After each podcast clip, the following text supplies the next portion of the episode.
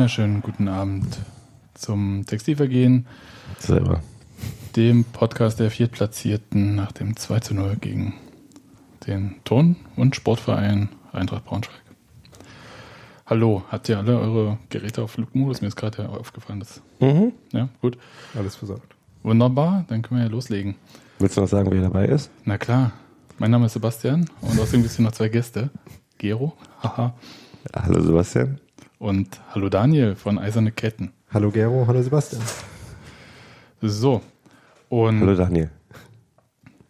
wenn man ganz einigen, ganz vielen hätte ich beinahe gesagt, wenn man einigen Beobachtern des gestrigen Spiels, namentlich den äh, Sky-Kommentator oder dem armen Menschen vom Kicker, der den Spielbericht geschrieben hat, glauben darf, dann hat man gestern ein eher unterdurchschnittliches Zweitligaspiel, trist, langweilig gesehen.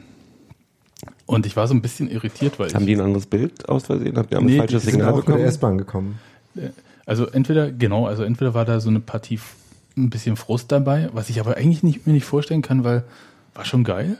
Und der, der Typ von, ja, vielleicht wir sind wirklich im China-Ersatzverkehr wahrscheinlich. also, weil der Typ von Sky war doch auch im Stadion. Also die, oder Na, aber ich die weiß nicht, sind die, sind die, die Pressesitze, sind die, äh, sind die, wo sitzt denn der Sky-Typ? ganz oben. Ganz oben, also der hat beheizte Sitze. Oder zumindest ist dem nicht kalt. Der ist oben unterm Dach und der sitzt wirklich ziemlich gut, ehrlich gesagt. Irgendwer also, hatte noch sein, sein Ding an. Ich nicht. Ja, ähm, so. Irgendwas gepinkt gerade. ja, bei mir hat's gepinkt. So. Ja, ich, ich weiß nicht, welche Spiele die gesehen haben. Ich hatte heute aber auch interessante Diskussionen mit ähm, dem, dem, der Bezugsgruppe, weil ich halt das äh, Gefühl hatte, A, dass ich ein gutes Spiel gesehen habe, dass es anstrengend war, die ersten 45 Minuten zumindest, also anstrengender als die zweite Hälfte, weil die ein bisschen mehr Drive bekommen hat aus Gründen.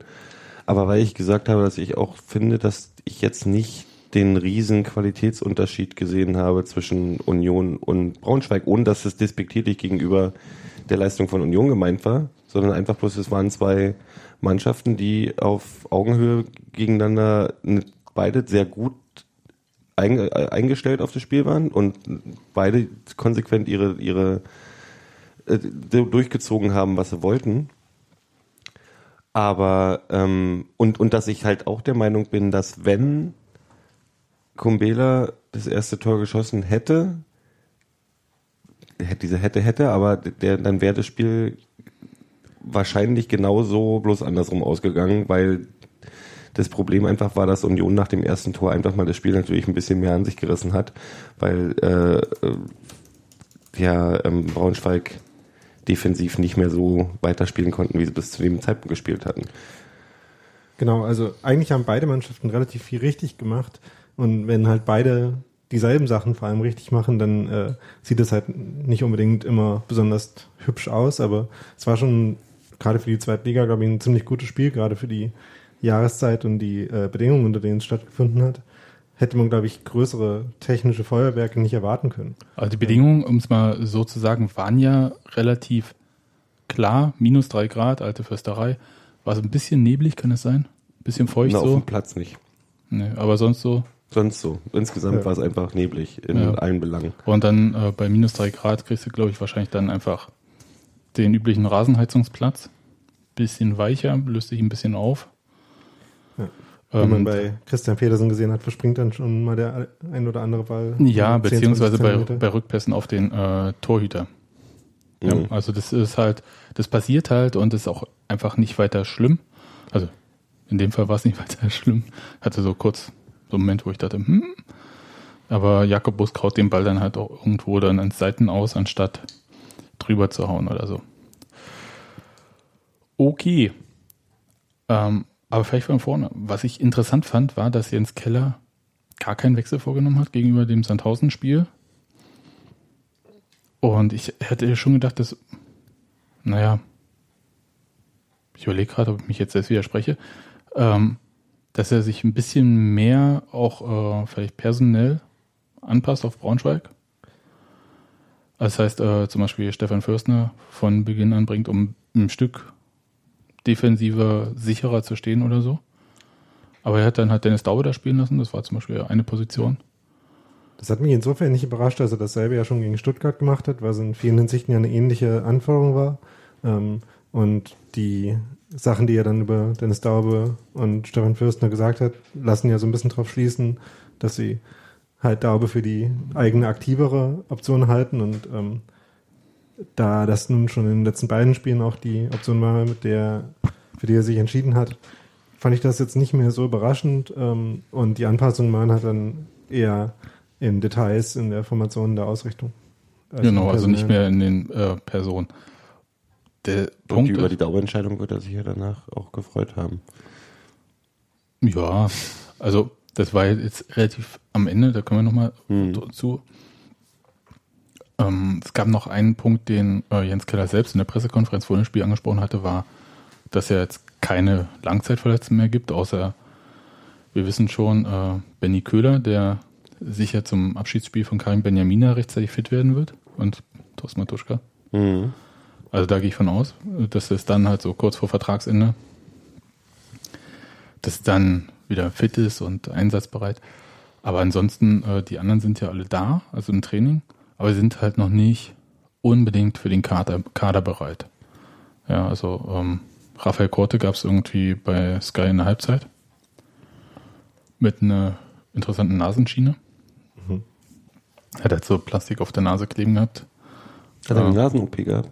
Ne, der hatte sich im Training, hieß es eigentlich, bei Sky haben sie gesagt, Testspiel, Nasenbein gebrochen und muss auch operiert werden und kriegt, glaube ich, nächste Woche oder irgendwann dann vielleicht so eine tolle Maske. Und ja, hatten wir lange nicht mehr, dass hier ein Kind irgendwie äh, in die Sendung kommt. Und leidend in die Gegend guckt. Äh, ich ignoriere das einfach. Und ähm, Maxi Thier ist im Training und so weiter und so fort. Benny Kessel wäre auch da. Aber die sind, haben halt alle noch auch äh, Rückstand. Also das heißt, sind weit davon entfernt, jetzt sofort 100% fit zu sein. Und ähm, deswegen ist wahrscheinlich dann doch nicht überraschend, dass da eigentlich keine Wechsel vorkommen. Ja, gerade weil es auf den Positionen, wo es dann mit denen, die jetzt zurückkommen, neue Optionen gibt, ja auch gerade keinen schrecklichen Grund gab, äh, irgendwas zu wechseln. Und ich glaube, gerade in so einem Spiel ist, ähm, wie es gestern war, könnte man wahrscheinlich auch argumentieren, dass der Unterschied zwischen Dennis Daub und Stefan Fürstner gar nicht so groß gewesen sein könnte. Ich muss mal kurz ein Foto machen, wie ein Kind irgendwie wütend oder zumindest schlecht gelaunt auf dem Küchenfußboden sitzt. Und das ist wie so eine Katze, die würde sich jetzt wahrscheinlich hier irgendwie aufs Mischpult legen, die Katze. Und eins in die Kabeln rausziehen. Ja. Und mich nur anpupsen dabei, oder naja. Okay, machen wir aber einfach. Wir ignorieren das. Und Braunschweig hat mich in, aber in der Einstellung halt so ein bisschen überrascht, also, dass sie halt so krass defensiv standen. Also, das heißt, die haben ja wirklich ganz gnadenlos nur auf Konter gespielt. Das ist eine Sache, die sie sonst zwar auch machen, das heißt, sie gehen. Das können sie auch gut. Ich meine, mit, mit, mit dem Sturm und mit dem, mit der Sturmspitze ist es natürlich äh, schon gar nicht so dumm. Also es wäre auf jeden Fall effektiv, du kannst es machen und du sind das Ding das Interessante war wirklich, dass die halt nicht in dieser in dieser ich habe vorhin bei Freunden gesagt, in diese, mit dieser David gegen Goliath, also Goliath Attitüde in dieses Spiel reingegangen sind, sondern schon, okay, das wird eine schwierige Nummer. Ähm, und sich auch dementsprechend eingestellt haben, nicht gesagt haben, wir zaubern jetzt hier einfach mal, wir, wir feuern das mal ab und gehen hier mit 3, 1 nach Hause und das wird überhaupt kein Problem, sondern schon von vornherein, also ich, ich äh, nicht auf Unentschieden gespielt haben, aber ähm, schon eher auf sicher und dann halt gucken, dass sie mit den Kontern was rausholen. Ja, also sie haben auf jeden Fall so gespielt, dass, dass sie erstmal was dafür getan haben, das Unentschieden zu halten und dann zu gucken, wie es vielleicht passieren könnte, dass sie auch ein Tor schießen. Wo man ja auch zugeben muss, waren sie zwar nicht so oft nah dran, aber dann zufälligerweise doch ziemlich nah.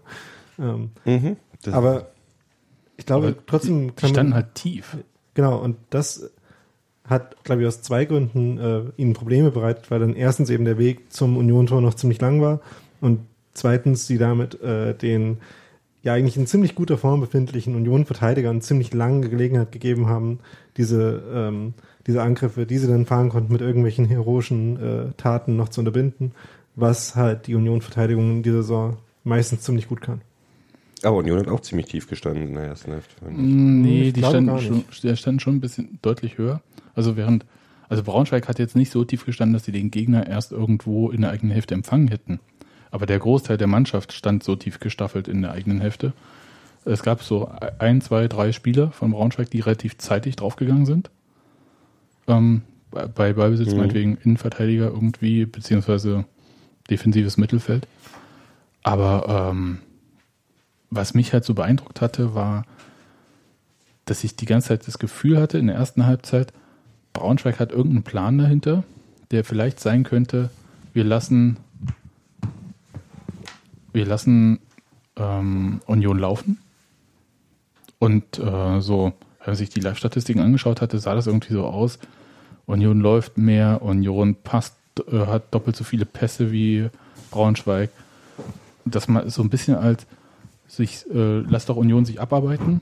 Irgendwann werden sie müde, dann unkonzentriert, ein Fehler und es reicht ja im Zweifelsfall auch. Ja, also der Effekt kam halt auch dadurch zustande, dass äh, Dennis Daube tatsächlich der eine Spieler war, der relativ freigelassen wurde und deswegen eher ziemlich auf den Ball bekommen hat. Also es war nicht so, wie es äh, bei wirklich tiefstehenden Gegnern auch schon öfter der Fall war, dass sich die Innenverteidiger dann viel den Ball zugeschoben haben, sondern sie haben dann entweder ähm, relativ direkt äh, versucht, Colin Quaner anzuspielen oder eben äh, Dennis Daube den Ball gegeben, der dann aber eben keine einfach zu erreichenden Anspielstationen nach vorne hatte. Und vor ihm haben sich dann äh, Felix Groß und Damir Kreilach ziemlich viel in 1 gegen 1 Duellen gegen Boland und Moll, heißt glaube ich der andere Sechser, ähm, Moll, der aufgerieben. später raus ausgewechselt wurde. Ja. Ich habe hab mir so gewünscht, dass es einen Spieler gibt, der Dur heißt bei, bei wäre Moll gegen Dur aus. Egal. Es gab ja so, so ein paar Momente, wo zum Beispiel auch Damir Kreilach, der viele Ballaktionen hatte, auch viele Fehlpässe, ähm, sich dann auch so auf die Flügel hat fallen lassen. Also ich glaube, weil er entweder nicht angespielt wurde oder um sich halt von diesem Gegnerdruck zu befreien. Und ich hatte auch das Gefühl, dass zumindest in der ersten Halbzeit Union vor allem über die Flügel versucht hat, ähm, das Aufbauspiel zu bewerkstelligen. Ja. Christian Petersen haben sie halt äh, wieder sehr stark eingebunden, weil er auch wieder ein sehr starkes Spiel gemacht hat. Wow, Christian Petersen, können wir mal kurz. Mhm. Also ich bin in wenigen Sachen so sehr der Meinung von Jens Kellerby, dass Petersen eine überragende Saison spielt. Ja, es ist aber, also. Ja, äh, mir fällt dazu gar nichts weiter ein, außer ist Wahnsinn, ist absolut unerwartet. Mhm. Und ich habe auch, den, ich hab den gar nicht auf dem Zettel gehabt. Und Die- vor allem- also nicht in der Stärke. ja, und vor allem also in der Deutlichkeit, wir mü- müssen ja auch immer sagen, dass wir mit Christopher Lenz ja einen Wunsch Linksverteidiger quasi verpflichtet hatten. Also es war der Wunsch damals von Sascha Lewandowski, beziehungsweise war es schon Helmut Schulte dann. Den zu holen dann im Winter hat nicht geklappt. Im Sommer hat man ihn dann verpflichten können und holt dann halt noch diesen Dänen aus der zweiten Liga, der da auch bei Gladbach 2 als Ersatz für Christopher Lenz im Gespräch war. Hm. Und, das, und dass der dann halt aber so deutlich vorne liegt. Und das war auch in den Testspielen aus meiner Sicht gar nicht so zu erwarten, also in der Sommerpause oder Vorbereitungszeit, Ja. wie auch immer. Da hat man halt noch mehr den athletischen Rückstand gemerkt, den Petersen da noch stärker hatte. Ähm, und ähm, da war er doch noch nicht so stark eingebunden, sodass er die Fähigkeiten am Ball, die er jetzt öfters mal zeigt. Also es gab einen unglaublichen Pass, wo er von zwei Braunschweigern angelaufen wird in einer ziemlich intensiven Situation und dann einfach in den 10 Zentimetern zwischen den beiden den Ball durchspielt auf Kreilach und so die ganze Situation auflöst. Also er hat, er in den Vorbereitungsspielen einfach noch nicht so viel Gelegenheit gehabt, das zu zeigen, ähm, aber offenbar im Training schon. Ja, also bin wahnsinnig beeindruckt. Also dafür, dass diese Position so ewig bei Union nicht richtig besetzt war. Ja, gar nicht. Nee, ganz gar nicht, würde ich nicht sagen. Gibt ja immer noch Also- Micha Parensen, der ja alles spielen kann und so. Und, Ja, aber wir hatten keinen. Aber eigentlich gab es keinen mehr. Und das stimmt. Genau, das ist das Problem. Und deswegen freut mich das ähm, ungemein. Aber nochmal, wäre es nicht äh, vielleicht ein Weg gewesen, ähm, vielleicht auch den Weg durch das Braunschweiger Mittelfeld, also durchs Zentrum zu wählen, wenn man schon mit Daube, Groß, Kreilach Das irgendwie Problem, unterwegs war, war? Das, das Problem was ich da, ich fand, äh, Groß hat ein gutes Spiel gemacht, ähm, aber ich fand halt, der Weg wäre vielleicht, wenn alle Spieler, die du gerade genannt hast, auf 100% ihrer ähm, Fähigkeiten gespielt hätten, dann wäre das vielleicht eine Option gewesen. Aber äh, Kreilach zum Beispiel war halt wirklich ein Schwachpunkt gestern, fand ich. Also der dem ist halt, das liegt an der Situation äh, und an, den, an sich vielleicht auch an den Spielbedingungen, aber er war halt auffällig unglücklich. Sagen was, was, hast du denn als Schwachpunkt ausgemacht? Die Fehlpässe? Ja, na, oder die überhaupt die Ballbehandlung bei Annahme und dann die Weitergabe der ganzen Geschichte, die wirkten halt oft sehr, sehr ungenau äh, und also Fehlpässe halt im Allgemeinen. Hm, ja, also der hat, wie gesagt, meines Erachtens tatsächlich die meisten Fehlpässe von Union gespielt. Aber ich glaube, dass das auch so ein bisschen an der Position lag. Also das heißt, äh, die haben ja eine Position gespielt, wo sie erstens schon keine genauen Zuspiele mehr bekommen haben auf sich selbst. Und der war halt sehr unter Druck, wurde halt sehr ja, unter Druck gesetzt. Oh. Das, dem, da bin ich ja ganz bei dir. Ähm, das ist dann halt auch mal ein bisschen undankbar. Ähm, aber ich habe ihn halt auch schon unter Druck besser erlebt. Ja, also ich glaube, dass äh, die Entscheidung, dass sie nicht mehr durchs Zentrum gespielt haben, schon in der Entscheidung wieder mit dem 4-3-3 anzufangen und nicht mit äh, der Raute mit Skripski in der Mitte gefallen ist, sodass die äh, natürliche Bewegung eher war, ähm, die Ausnehmen von außen kommen zu lassen und dann Bälle von Quane abgelegt zu bekommen und einfach die Anschlussaktion für die zentralen Mittelfeldspieler, nachdem sie dann irgendwie den Ball mal behauptet haben, eben nicht besonders klar war. Ähm, und dadurch ist es dann auch schwierig, dann äh, präzise Aktionen auszuführen. Gerade wenn eben auch der nächste Spieler, den man anspielt, auch wieder aus dem Zweikampf kommt und keine klaren Räume hat, in die, in die sie irgendwie reinspielen können. Hier raucht schon wieder. Du dampfst. Darf ich sagen? Mhm. Naja. Ähm, ich überspiele es. Gab ja letzten Endes ja nur eine richtig äh, torgefährliche Aktion von Union in der ersten Halbzeit. Und es war nach, ich glaube, war die Flanke von Kreilach? Oder kam die von Hedlund? Weiß ich, nicht. Ich, ähm, ich glaube, Kreilach hat Hedlund an die Grundlinie geschickt und dann hat Hedlund ähm, dann mit dem ersten Kontakt gelangt, statt nochmal versuchen, an dem Gegenspieler vorbeizugehen. Aber ich glaube, da war dann auch einfach kein Platz mehr. Und die Flanke wurde dann ein bisschen lang und äh, ist dann zurückgesprungen zu Groß, der da Keller ausgerutscht ist, was ich äh, so nicht gesehen hatte, sondern es kam mit einfach vor, als ob der Ball ein bisschen unglücklich zu ihm gesprungen ist, dass er dann nur noch den Hackenschuss hatte, ja. der gar nicht so schlecht war. Der war nicht schlecht, den hat er aber auch nicht richtig getroffen. Also nee. Und der Torwart stand halt direkt hinter ihm. Und zwei Abwehrspieler. Ja, und zwei Abwehrspieler. Am Torwart hat ihn vor, vorbei bekommen. Das wirkte auf mich schon fast absichtlich, dass er ihn so am Torwart vorbei ge ja. geschoben hat, aber da war dann halt noch zu viel im Weg. Aber da war auch so viel Platz. Zum Drehen hätte wahrscheinlich kein, kein Platz gewesen. Nee, das, war, das, war, das, war, schon, das war schon eine, ähm, eine schnelle und gute Reaktion. Wenn das Ding reingekommen wäre, würden wir feiern, weil es einfach, das war einfach in dem Moment schlecht geschaltet, äh, gut geschaltet von ihm, weil da halt so viele Spieler waren und die einzige Chance wäre es halt durch so eine, so eine fixe Idee, das Ding noch reinzuäumeln. Von daher ähm, war das schon, ich fand, ich fand, ich fand die Aktion gut weil alles andere drehen wäre nicht möglich gewesen. Dazu waren zu viele, viele Protagonisten um ihn rum.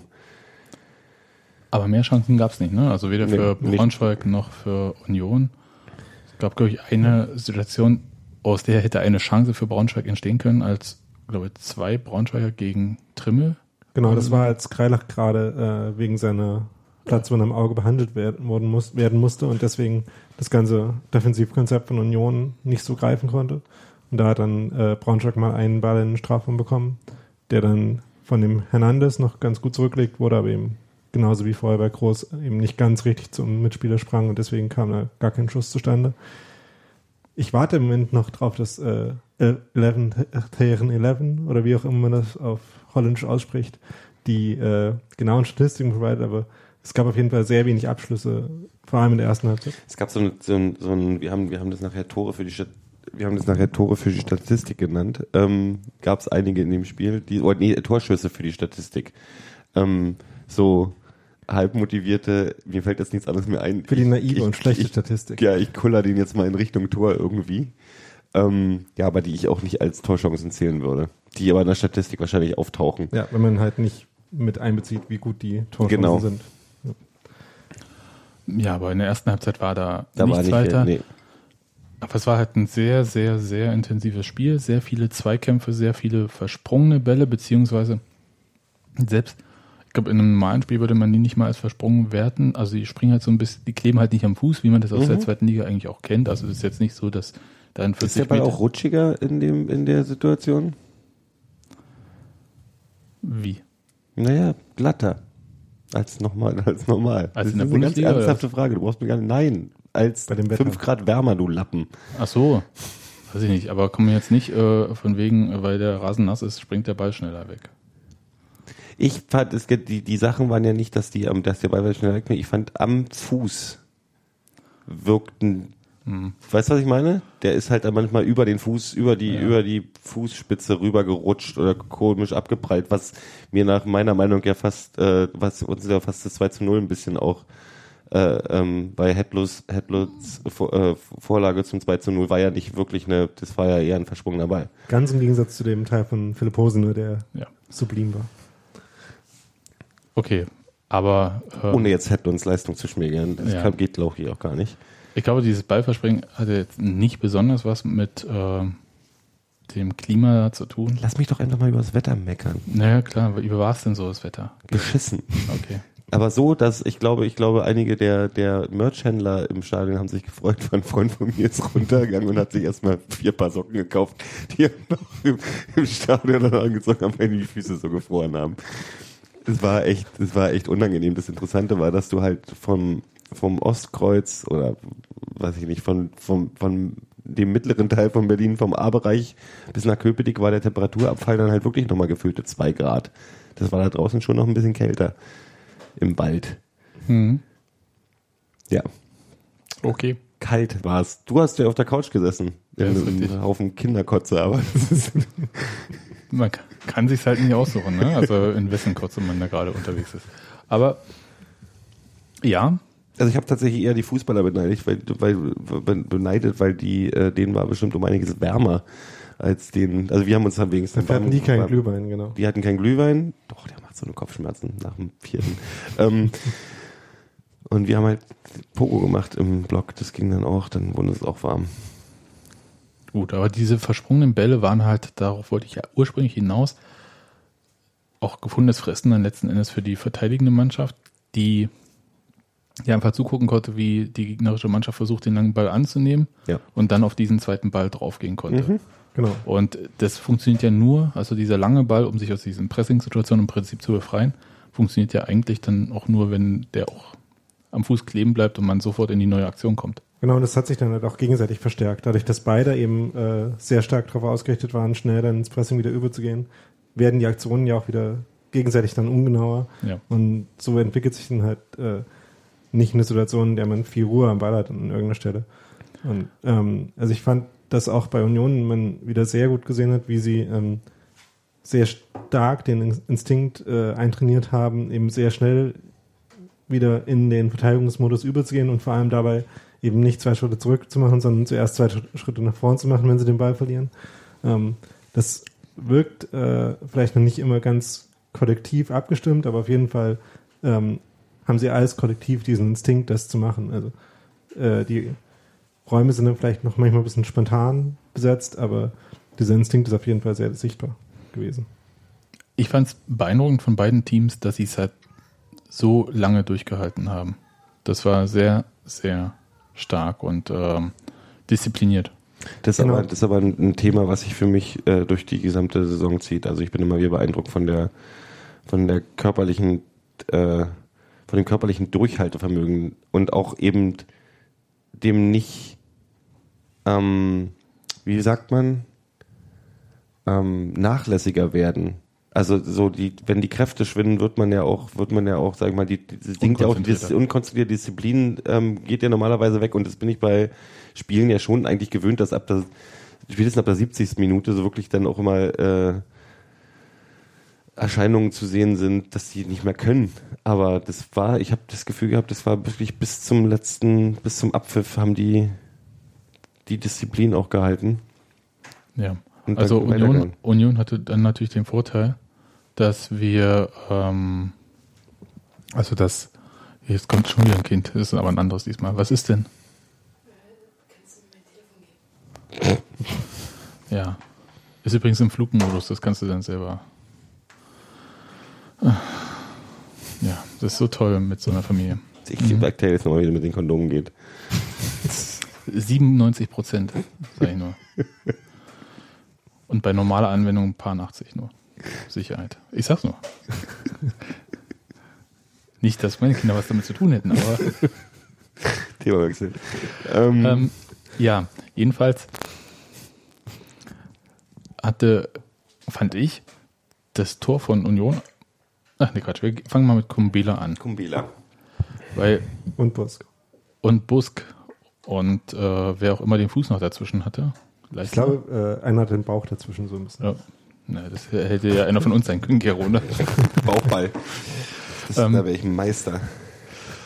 Ja, also ähm, Kumbela kommt, also kann erstmal so durchs Mittelfeld marschieren, hatte im Prinzip so diesen, diese Kontersituation da Ja. und äh, schließt im Prinzip aus der Entfernung ab, weil äh, Busk auch ein bisschen vor dem Tor steht, logischerweise. Das hat gut Und- gesehen. Was waren das, so 30 Meter ungefähr? Ich glaube 25. Ja. Aber das war halt, äh, macht, man, macht nicht jeder so. Und äh, trifft halt irgendein Unioner halt vielleicht am Bauch, äh, ähm, so dass der Ball so abgefälscht sich Richtung, also als Bogenlampe Richtung Tor senkt. Und Bus kommt irgendwie mit den Fingern ran und lenkt den nicht immer normal an Pfosten, sondern quasi so ein bisschen in den Pfosten, so dass dass der Ball wieder noch eine rausspringt. halbe Sekunde das Herz stehen Ja. bleiben Gott. spü spürt, während er Das war, durchs Tor holt. Ja, und er springt dann halt so äh, ein bisschen durch den Strafraum zurück. Und das war Wahnsinn. Also dieses Gefühl so, oh, also zuerst habe ich gedacht, wow, Pfosten. Und dann habe ich, wow, Busk. ja, weil ich habe das nicht gesehen Ja. auf Anhieb. Also im Stadion sah es schon aus, als ob da noch irgendwie er dran gewesen sein muss, weil sich halt die Richtung noch mal so ein bisschen draußen geändert hat. Aber die Chance entstand sowieso relativ stark aus dem Nichts und dann äh, hat sie einige bizarre Entwicklungen genommen und dieser äh, diese Parade von Busk war schon einigermaßen beeindruckend. Ich würde Marc Arnold, der war bei Sky nach dem Spiel irgendwie zum Interview, der Sportchef von Braunschweig, absolut zustimmen, der gesagt hat, äh, in diesem Spiel war klar, wer das erste Tor schießt, wird das Spiel auch gewinnen. Mhm, das ist ja das, was ich meine. Das ist genau das, was ich meine. Und ähm, ich habe halt äh, so meine, meine, mein, meine Argumentationslinie ist halt, ich habe ich hab halt auch gesagt, wir haben halt das Quäntchen Glück gehabt. Und das sehe ich auch immer noch so. Ich bin der Meinung, dass das ein verdienter Sieg ist. Da besteht für mich überhaupt keine Frage. Aber das ist, in dem Spiel war, wer das wirklich das erste Tor macht, hat, wird das Ding nach Hause bringen. Übrigens, achso, das kannst du ja im Fernsehen gar nicht sehen, Sebastian, aber du, ist es dir aufgefallen? Bei diesem Ding, wo das vorher abgepfiffen wurde, wo der Ball ins Tor gegangen ist, ich glaube, das war erste, erste Hälfte, stand auf der, auf der Uhr oben, auf der Anzeige ganz kurz für so eine Sekunde wirklich 1 zu 0 Braunschweig.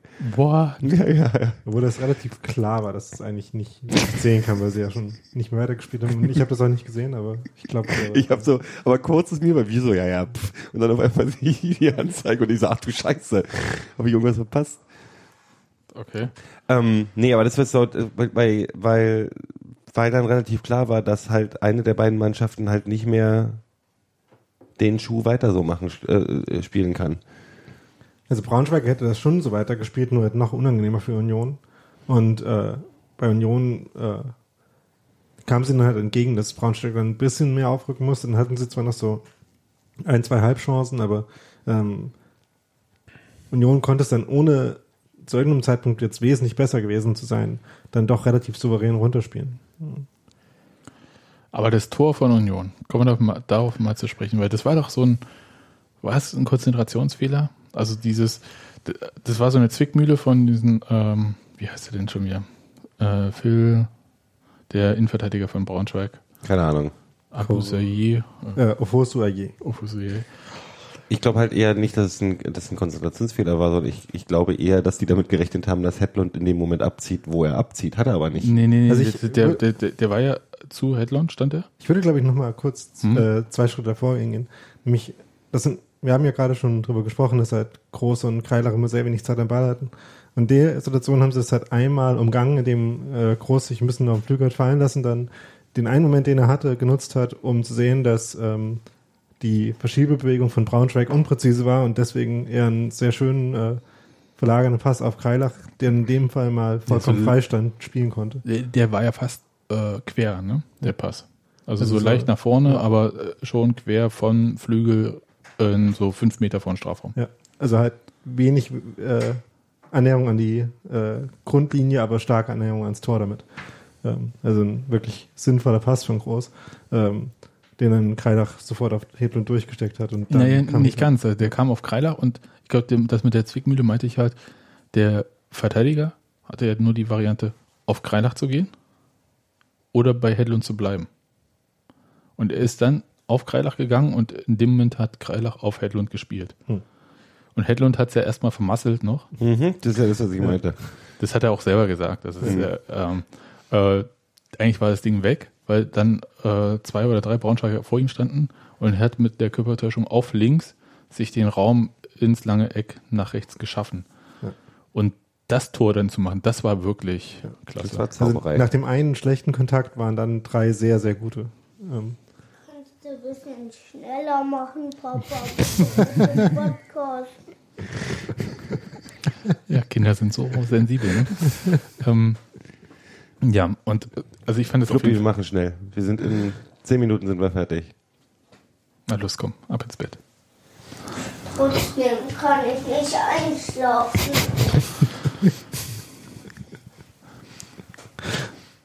Manchmal stelle ich mir vor, wie das wäre, wenn Jens Keller Spieler hätte, die so drauf sind. Nee.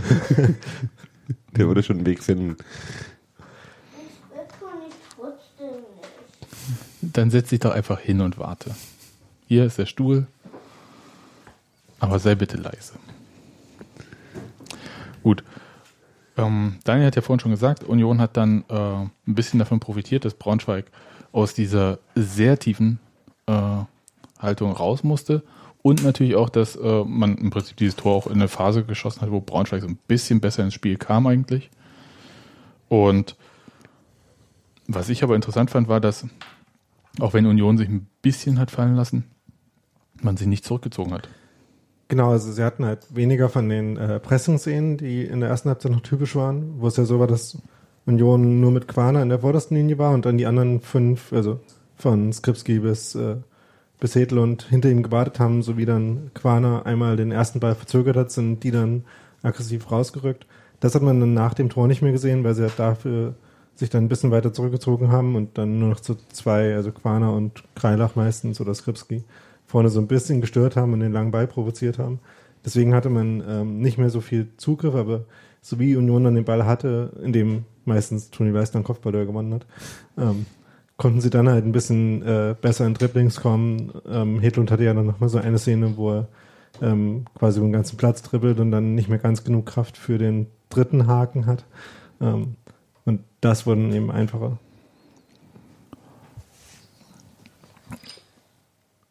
Ich überlege, ob es irgendwas noch dann zu sagen gibt. Also außer dem Tor von Dennis Daube, was ähm, einfach Ein Tor von Dennis Daube Ja, in äh, allen Phasen war. Ja. Ähm, wir können es ja ganz kurz, du hast das vorhin ja schon angedeutet, der Schuss kam von wem ursprünglich, den der Torwart hat nach äh, rechts prallen lassen dann? Also äh, hat er gut abgewehrt, war auch völlig in Ordnung. Ähm, das weiß ich tatsächlich nicht mehr. Nee. Ich weiß es auch nicht mehr. Aber Philipp Hosiner hat diesen Ball mit der Hacke auf Ja. dann vom Torwart, also Hat das sich zum Torwart wunderbar umgeguckt. Äh, hat mit der Hacke zurück- auf Simon Hedlund, dem der Ball verspringt, aber so glücklich, dass es im Prinzip eine perfekte Vorlage für Dennis Daube war, der den Der- Ball dann reinhaut. Genau, der den Angriff schon eingeleitet Kriegt hat. man und für den sowas er- eigentlich trotzdem Assist? Ja. Ja. Vor allem Philipp Hosiner kriegt ja nach deutschen Fußballstatistiken gar nichts davon, Ja. weil es diese Art Pre-Assist wie im Eishockey irgendwie im deutschen Fußball nicht gibt, obwohl ich das ziemlich interessant finde, Ja. wer eigentlich diese Person, die nicht den Pass direkt zum Tor, sondern die quasi die Situation eingeleitet hat. Mhm. Das die ist ja ganz häufig. führen das schon auch. aber- Ach so, ja, okay. Ähm, nicht Wie heißt denn das? Heißt das Pre-Assist oder wie? Das heißt dann, äh, ja, irgendwie sowas. Bei jedem anders. Assist, Assist oder Second Last Pass. Ist, ist, ist ja nicht immer der Second Last, ne? deswegen finde ich das ist, ist schwierig tatsächlich, aber äh, die Person, die halt die gefährliche Situation überhaupt erst einleitet. Ja. Ja. Also das war ja in dem Fall Daube, der am kurz vorm eigenen Strafraum äh, den Ball bekommt und dann mit einer schönen Drehung um den Gegenspieler rum halt dann den Raum aufmacht und dann nach vorne trippelt und dann die Strafraumszene einleitet und sich damit, nachdem er ein schwieriges Spiel hatte, weil er un, also viele unangenehme Situationen hatte, ähm, mit denen er, in denen er nicht wirklich gut aussehen konnte, ähm, sich dann so ein bisschen äh, für dieses unangenehme Spiel belohnt hat in der Szene. Und eigentlich war es dann auch ganz nett, dass er dann derjenige war, der im Strafraum dann freistand und den reinschießen konnte. Ich habe es ihm gegönnt, weil ich hatte für einen kurzen Moment gedacht, dass ähm, Jens Keller Dennis Daue rausnimmt und Stefan Fürstner reinbringt nach dem 1-0. Dafür ist aber äh, Felix Groß gegangen. Aber ich habe noch eine Frage, die mich irgendwie so umtreibt, weil es halt so, ja, die Woche vor, nach dem Sandhausen-Spiel und jetzt vor äh, dem Braunschweig-Spiel gab es ein paar Texte und auch davor über äh, Colin Quaner. Da ging es meist darum, dass äh, der Vertrag ja ausläuft, wie bei so vielen Spielern, und dass ja noch nichts klar sei, aber es ist ja nun jetzt auch erst Dezember und hm, und dass er jetzt nicht mehr so in Form sei, Colin Quaner. Und meine Frage ist ja, okay, Tore schießt er jetzt nicht mehr so viele wie am Anfang der Saison, aber was ist die Qualität? Weil äh, Jens Keller sagt ja eindeutig, äh, wenn halt andere Tore schießen, ist ihm das egal. Wenn Laufbereitschaft stimmt und halt das, was seine Aufgabe ist, halt Bälle halten, äh, verteilen und so weiter und so fort, auch drin ist. Hast du das gesehen in dem Spiel? Ähm, man hat auf jeden Fall gesehen, dass es sich darum bemüht hat. Also ähm, ich glaube, die, ähm, was er schon auch noch hinbekommen hat, was funktioniert hat, war, dass er eben als Erster zu den Bällen gekommen ist, die auf ihn gespielt wurden, dass er da seine Brust als Erster rangekriegt hat. Was im Moment nicht ganz so läuft, ist, dass eben die Ablage dann auch wirklich Ja. an einen der Außenstürmer kommen. Ähm, das mit den Toren ist tatsächlich halt so eine Sache, dass äh, Stürmer halt manchmal heiße Phasen haben und dann weniger heiße. Ähm, und gerade bei Colin Quaner waren, glaube ich, die sieben Tore in gefühlten dreieinhalb Spielen vielleicht auch ein bisschen übertrieben viel. Und ähm, dann ist es auch halt so, dass Union in dieser Phase halt ein paar mehr Spiele hatte, wo sie Angriffe hatten, wo Quaner den Ball bekommen hat, dann drei Kontakte nehmen konnte, um die Geschwindigkeit in den Ball mitzunehmen und dann Abschlüsse hatte. Zu den Situationen kommt es halt einfach gerade nicht aufgrund der Weise, wie Spieler ähm, Ja, ist auch schwierig, laufen. also schwieriger irgendwie, ge- also gegen Stuttgart, Sandhausen ähm, und so, ist halt auch schwieriger in solche Situationen zu kommen. Ja. Wobei halt, ja klar, jetzt mit äh, Braunschweig, die so tief standen, das ja auch schwierig ist. Also da überhaupt, also hatten wir ja vorhin schon ähm, quasi rausgearbeitet, dass es halt sehr schwer war, überhaupt einen Ball anzunehmen und ihn sauber zu verarbeiten. Ja. Ich bin auch ein großer Freund von der von der Psychologie ähm, Theorie immer.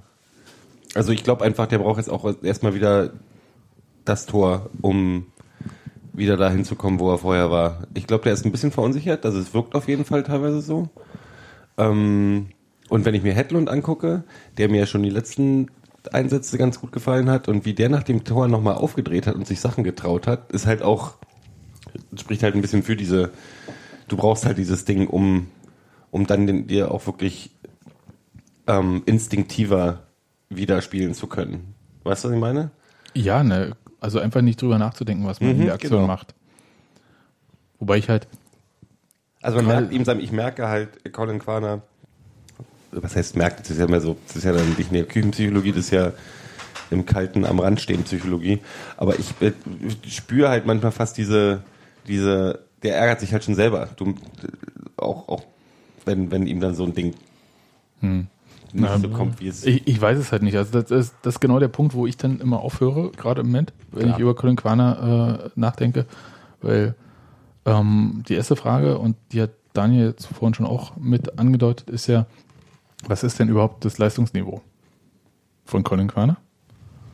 Also, wo bewerten wir das? Bewerten wir das bei den Spielen, die er jetzt am Anfang der Saison gemacht hat? Oder bewerten wir das mal ähm, bei dem, was in der letzten Saison gelaufen ist? Oder wo ist das? Das ist so der eine Punkt. Und der andere ist tatsächlich dieses, es gibt halt tatsächlich Spiele, die halt für einen Stürmer wie Colin Quaner wie gemalt sind. Spiele gegen Sandhausen, Braunschweig und auch jetzt Heidenheim, würde ich sagen, eher nicht. Mhm. Ja, da, da, da rennst du, also Braunschweig hat, äh, ähm, das Talent, dass sie halt wirklich sehr, sehr gut gestaffelt stehen.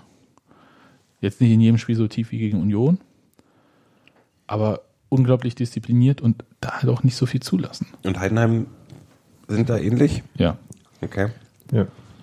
Also da erwarte ich jetzt nicht, dass er da irgendwie 30 Meter Wiese zu, weglaufen kann.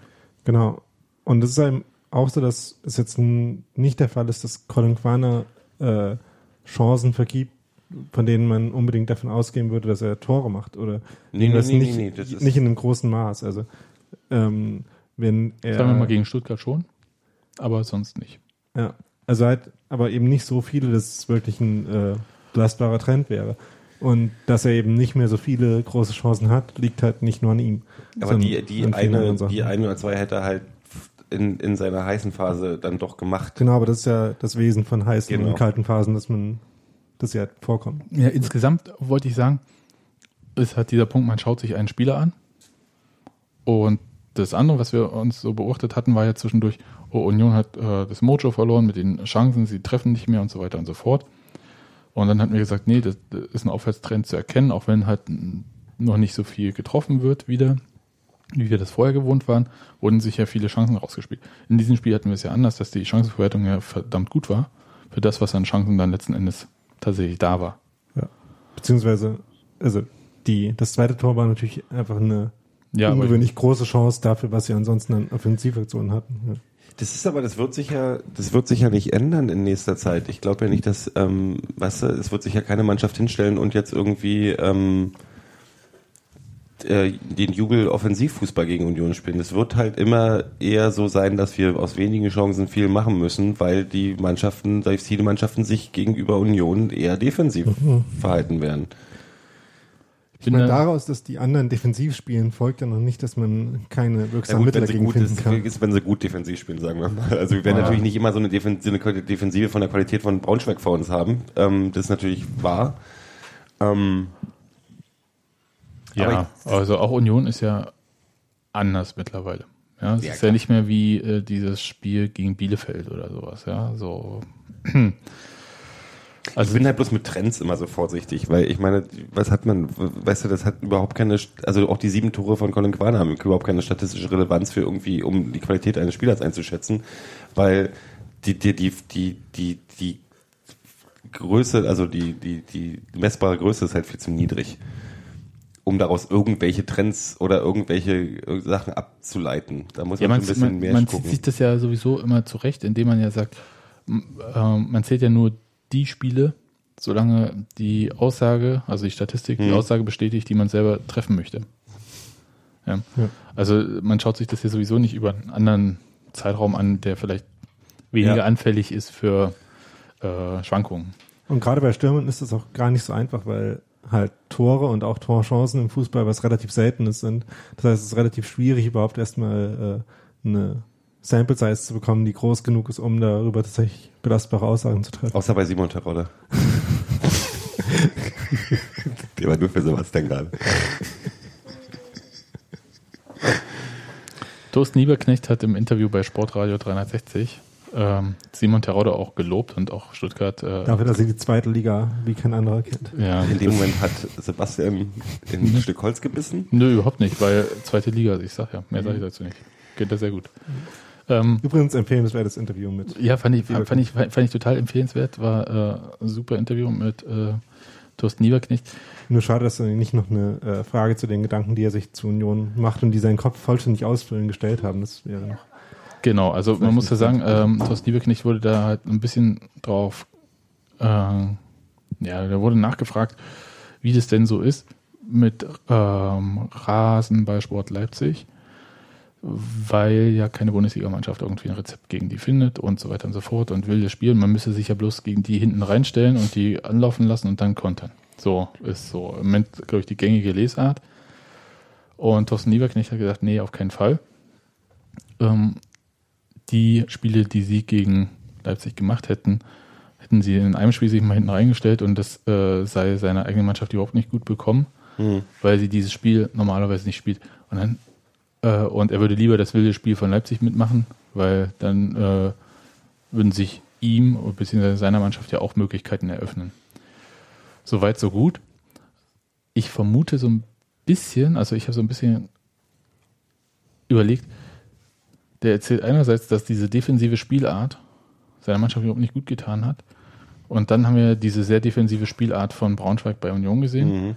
Und wenn man sich die Worte von Thorsten Lieberknecht aus der Pressekonferenz nochmal zu Gemüte führt, wo er vor allem, also der traut gar nicht so sehr dieser vergebenen Chance von Domi Kumbela hinterher, sondern macht das an den Gegentoren fest. Also diese Taktik war letzten Endes wirklich auf ein Unentschieden aus. Der, der, Und das fand ich krass, ehrlich gesagt. Da, da bin ich halt, da bin ich halt nicht unbedingt deiner Meinung. Also ich glaube nicht auch nicht, dass Braunschweig, äh, Braunschweig sich äh, oder dass der Lieberknecht sich sagt, ach komm, lass mal auf Unentschieden spielen. Ähm, aber es war halt nicht, es war halt schon keine Taktik, die, die, die auf die, also ich, ich glaube schon, dass der auf Sieg gespielt hat, aber der hat halt einfach darauf gehofft, dass durch die Ja, Konter den, was bei auf den. Fehler von Union. Auf ja. den Fehler von Union. Das war, aber das, ich, um ehrlich zu sein, haben wir genauso gespielt. ja. Äh, ge- Gebe ich auch so ein bisschen recht. Und du würdest ja bei Union auch nicht sagen, dass, nur wir, halt- dass wir unentschieden gespielt haben. Nein, wir haben nein. uns gesagt, wir können hier nicht, wir können jetzt nicht irgendwie. Also der Unterschied ist der, dass äh, Braunschweig woanders im Spielfeld stand mit der Mannschaft als Union. Mhm. Und deswegen würde ich sagen, ist da ein kleiner Unterschied. Ansonsten bin ich so total bei dem, was äh, Daniel, glaube ich, heute bei Eiserne Ketten geschrieben hatte, irgendwie, dies, äh, dass zwei sehr, sehr ähnliche Mannschaften, wie, wie hast du es genannt? Das war so gut, das fällt mir überhaupt nicht ein. Ich glaube, wir müssen alle den Text lesen jetzt. Och, also, Alter, ey, komm. Ich weiß es tatsächlich gerade auch nicht welche.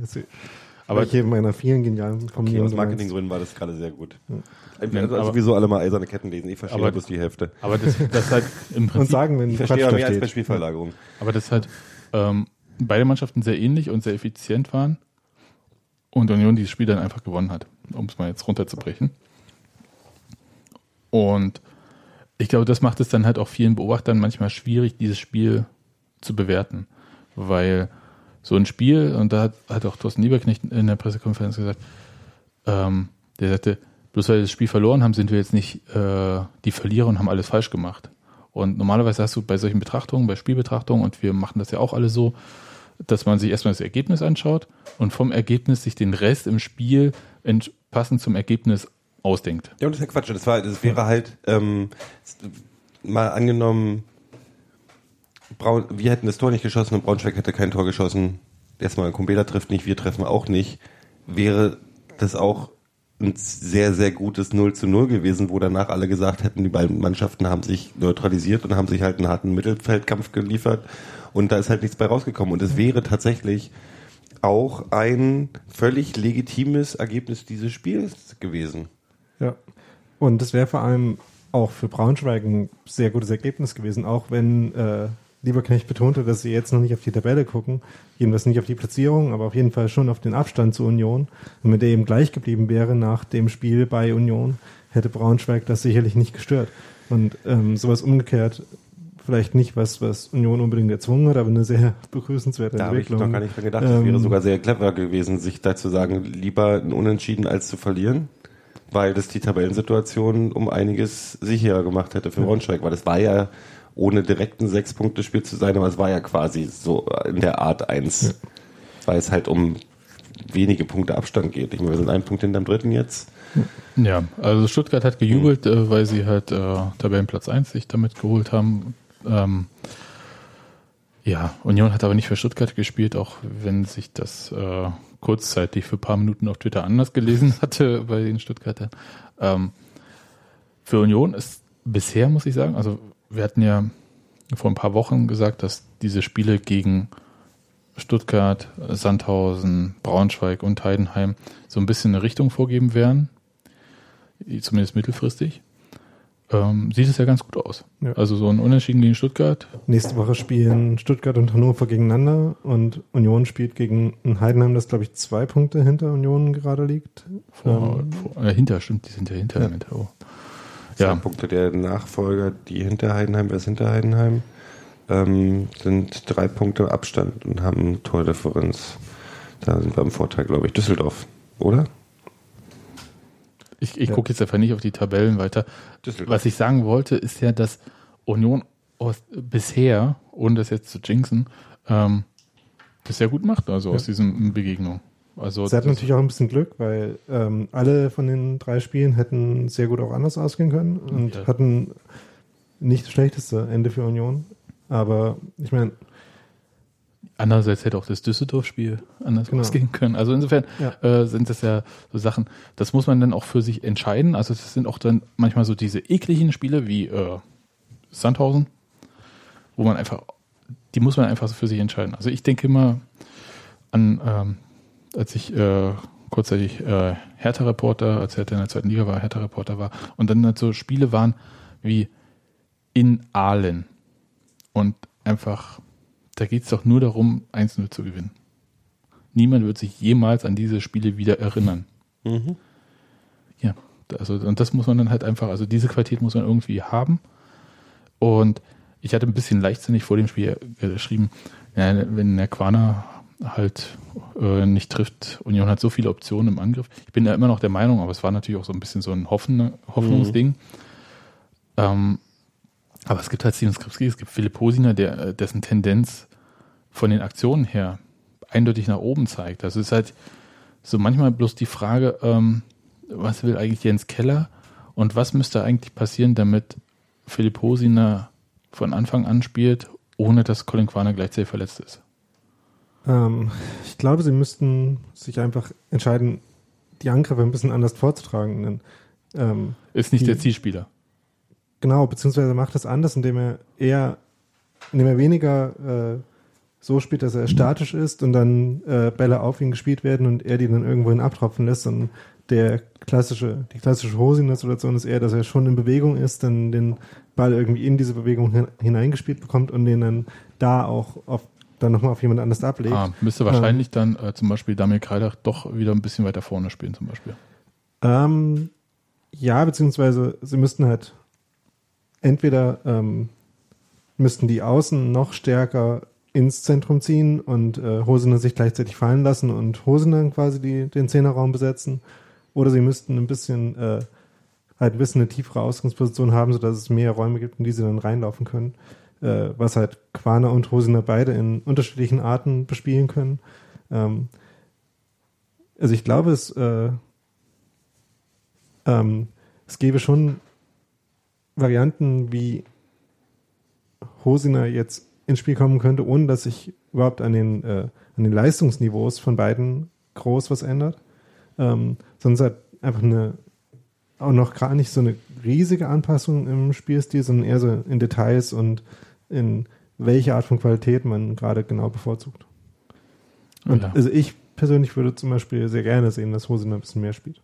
Ich auch, aber ähm, es ist halt tatsächlich, also als Trainer, wir haben Jens Keller bisher in dieser Saison als jemanden kennengelernt, der sehr lange an Spielern festhält, wo ich mich immer so ein bisschen frage, wie das eigentlich so beim Rest der Mannschaft ankommt, aber solange man erfolgreich ist, kannst du halt auch nicht meckern. Mhm. Ähm, Jens Keller, der in der Pressekonferenz vor dem Sandhausen-Spiel auch gesagt hat, dass er seinen Kader gerne verkleinern möchte im äh, Winter. Was logisch ist, wenn die ganzen Langzeitverletzten ja jetzt alle da sind, ist einfach 30 Personen ist dann halt auch zu viel. Mhm. Das lässt sich dann mit dieser Herangehensweise auch schlecht moderieren und du kannst halt auch einen Kader um drei Personen weniger, also mir fällt als erstes, auch wenn der Vertrag jetzt ausläuft, aber vielleicht ist es trotzdem eine Chance, Christopher Quiring, der ja nun kaum noch Chancen hat, weil als Rechtsverteidiger war er dann doch keine Option nach dem einmaligen Versuch. Ähm, Adrian Nixi steht auch in Frage, ob der vielleicht eher den Wechsel sucht. So, dass man halt so sich ein bisschen verschlankt, ohne gleichzeitig sich die Option wegzunehmen auf irgendeine bestimmte Position. Mhm. Das denke ich nicht, dass das passieren wird. Aber auf links äh, hätte man ja im Prinzip vier Spieler mit einem gesunden Maxi Thiel als Option. Ist vielleicht ein bisschen viel. Aber das ist ähm, Zukunftsmusik. Was ich äh, hier gerade rumgereicht hatte, war ähm, ein Facebook-Post von, äh, beziehungsweise auf Twitter hat er es auch gepostet, Toni Leistner. Der kann jemand von euch Schwedisch? Nein, Ähm, aber ich kann es kurz, ich kurz rausfinden, was da. Was Nee, ich weiß, äh, was für eine Nacht äh, steht da auf Deutsch, aber äh, oder so. Äh, mei- äh, zeigt aber Spielszene Hm. und ähm, Man sieht, dass äh, Toni Leistner von allen Spielszenen eine gewisse Präferenz dafür hat, äh, welche sich rauszusuchen, in denen er gerade Kopfballduelle gegen irgendwelche Stürmer gewinnt. Er hat ja Was ungefähr, er hat ja wenig ungefähr pro überraschende. Spiel ungefähr 400, 400 ähm, Optionen, sich Ja. eine Kopfballsituation, ein Kopfballduell rauszusuchen, was er gewonnen hat. Ähm, Also auf, auf Schwedisch steht da Wat en Stor Quell. Und ich habe äh, nur gelacht, weil es halt die ganze Zeit ging es ja immer darum, wie sich denn äh, Simon Hedlund an Deutsch anpassen muss und so weiter. hm. Und jetzt sehen wir das, wie halt äh, äh, Toni Leistner dann halt auf Schwedisch äh, sagt, was für eine. Der Hedlund, der wird uns noch Spaß machen. Ich freue mich ja. Ich bin, sehen, ja, wie bin, lange. ja, bin ja ein bisschen Schwedo, Schwedophil. Schwedophil. Wird es ja, wird, Ich wird, bin ja dann eher auf der dänischen Seite äh, der Ach Skandinaviens. du, Skandinavien. Ja. Wir können uns auf Skandinavophil Also, einigen. Ja. Also ich glaube, das ist eine ganz gute, ganz gute Richtung. Da sind wir, sind wir gut aufgestellt. Sind, drei Spieler sind ja, ne? Also mit äh, Busk, äh, Petersen und äh, Hedlund. Mhm. Aus, zwei aus Dänemark, einer aus Schweden. Genau. Ja. Dann zählen wir noch alle Blonden mit rein und dann haben wir. Oh Gottes Willen. Äh, Ich, ich weiß schon, wo die Diskussion jetzt hinführt. Kann ich Das ist aber auch schon arg mitteleuropäisch, muss man sagen, mit der starken österreichischen Fraktion. Also, Ja. Das ist jetzt kein besonders großer. Ah ja, das wäre der andere Breitengrad. Emanuel Pogatetz, von dem ich überlege, ob Ich der möchte Winter übrigens- vielleicht auch geht. übrigens noch kurz die Fans loben. Na, mach das. Ich finde, fand das ziemlich beeindruckend. Und ich möchte zugeben, dass äh, äh, bei mir und auch in meinem Freundeskreis dieses, dieser Gedanke, oh, kann man hier einfach in eine Kneipe gehen und das irgendwie uns sparen, dieses ganze Desaster mit der S-Bahn, die nicht gefahren ist und dem Schienenersatzverkehr und äh, der Sicht auf Straßenbahnen, die irgendwie völlig überfüllt sind. Ähm, ich war beeindruckt, wie viele Leute dann wirklich doch ins Stadion gekommen sind. Das hat sich nicht weniger voll angeführt als beim letzten Mal. Ähm, die Stimmung war grandios. Also ich habe lange nicht mehr so eine geile Stimmung erlebt. Ähm, oder, also bei Union erlebt man schon, aber das war eines dieser Spiele, wo noch der, das Mühe mehr da war. Großartig. Das fand ich toll. Das möchte man auch Ja, ich bin schon auch neidisch. Also ich bin nicht neidisch auf die, auf die Erfahrung äh, Ersatzverkehr. Mhm. Aber das, da würde ich drüber hinwegsehen.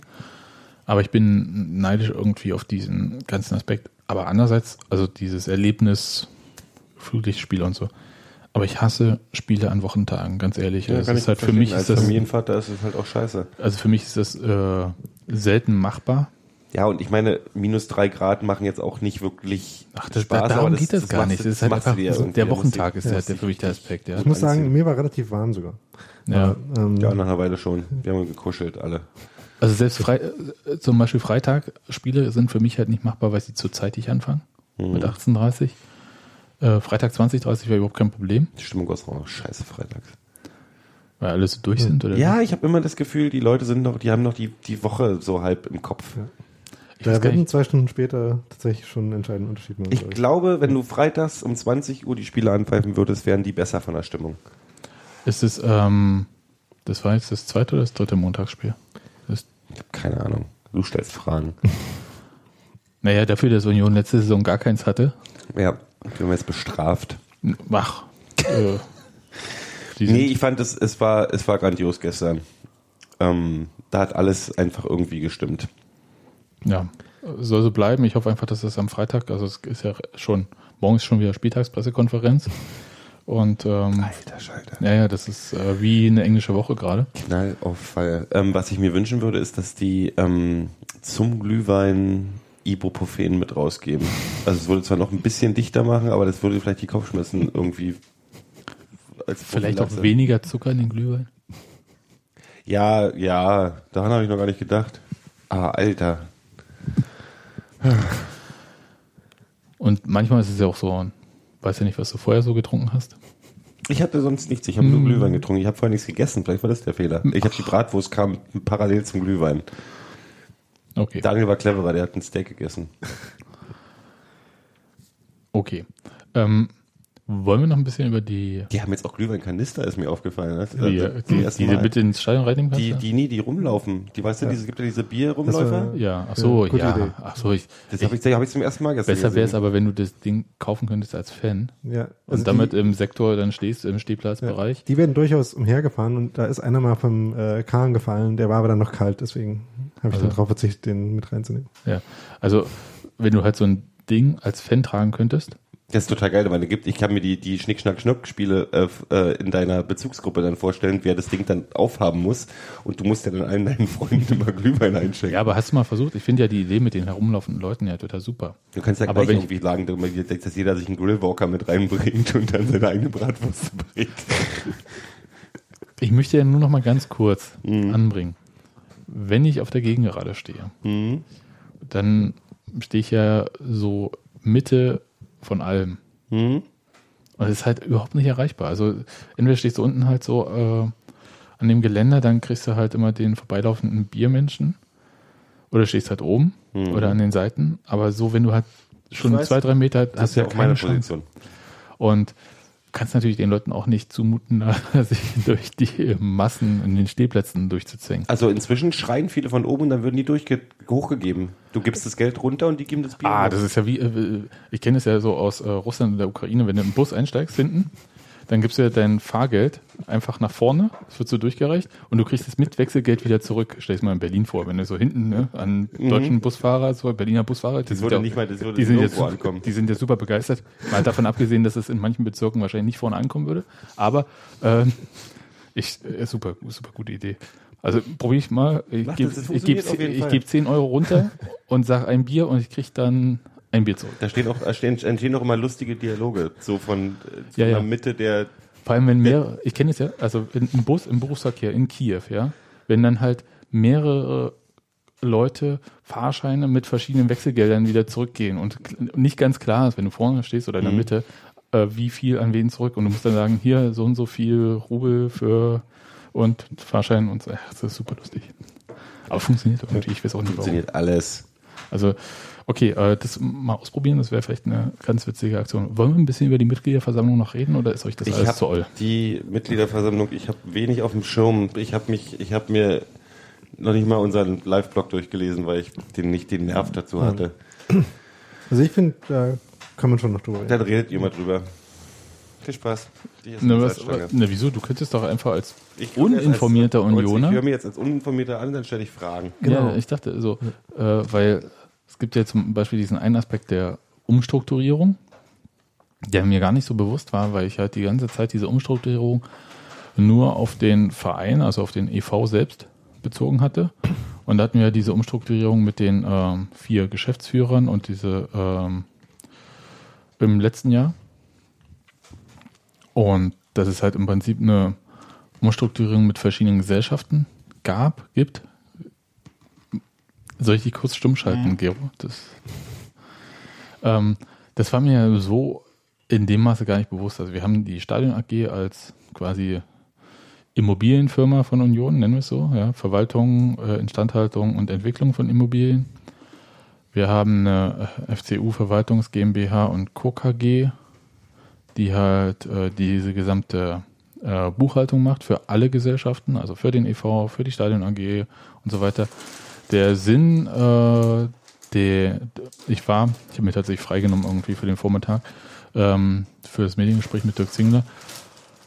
Der Sinn dahinter ist halt, dass man gleich ähm, eine Buchhaltung hat, weil man ja sowieso bei der DFL diesen Konzernabschluss einreichen muss, so dass halt immer klar ist, äh, was, wofür, wie gebucht wird.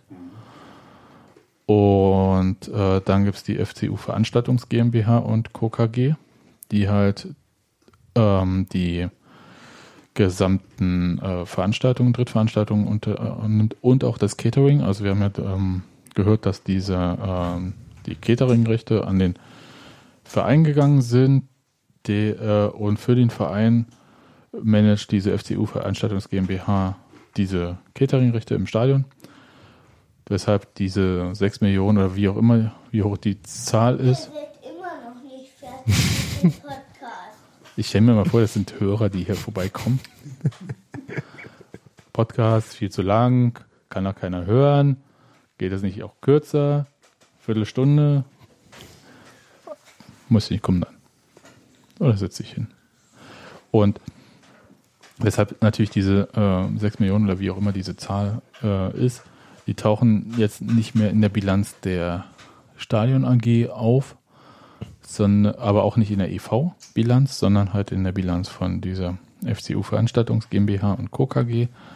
Und als äh, vierte Säule, was so dieses ganze, äh, wie heißt es? Corporate Social Responsibility, CSR.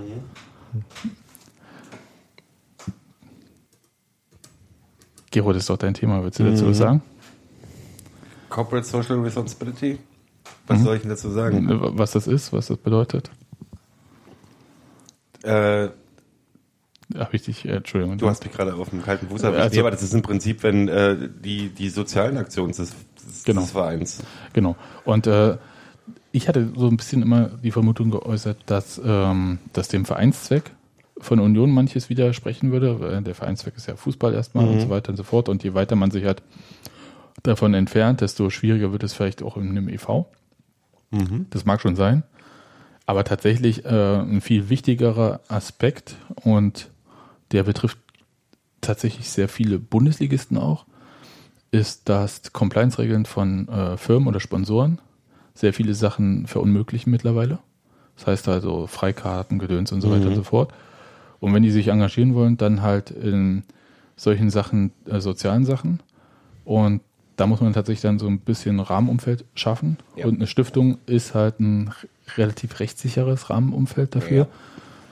Und laut Dirk Zinger ist es halt aber auch so, dass man damit halt die Möglichkeit schafft, äh, so mehr Nachhaltigkeit für diese sozialen Projekte, die es bei Union ja auch gibt, irgendwie äh, zu schaffen. Die gehören ja auch, die gehören ja auch dazu. Und ich meine, wenn man das ein bisschen auslagert oder in, in einen gesonderten Bereich steckt, hat man ja auch eine klare Übersicht. Weil Was- ich habe das Gefühl, dass meine Union hat äh, wie viele große Fußballvereine auch halt ein, eine Reihe an, an verschiedenen Bereichen, die man abdecken muss. Also von den Events, die in der alten Försterei stattfinden, die ja auch eine Geldquelle sein sollen, ähm, bis zu den ganzen anderen Kladderadatsch. Und wenn man das halt, also ich finde es schon verständlicher, das alles in, auch bei dem, bei angesichts der, der Personaldichte oder nicht existierenden Personaldichte, also Union hat, glaube ich, im Vergleich zu vielen anderen Vereinen da noch, ist da noch relativ kleiner aufgestellt. Das kann ich 265 festangestellte Mitarbeiter. Okay, gut, das ist jetzt nicht mehr so klein aufgestellt, aber dann ist es vielleicht ganz gut, das auch mal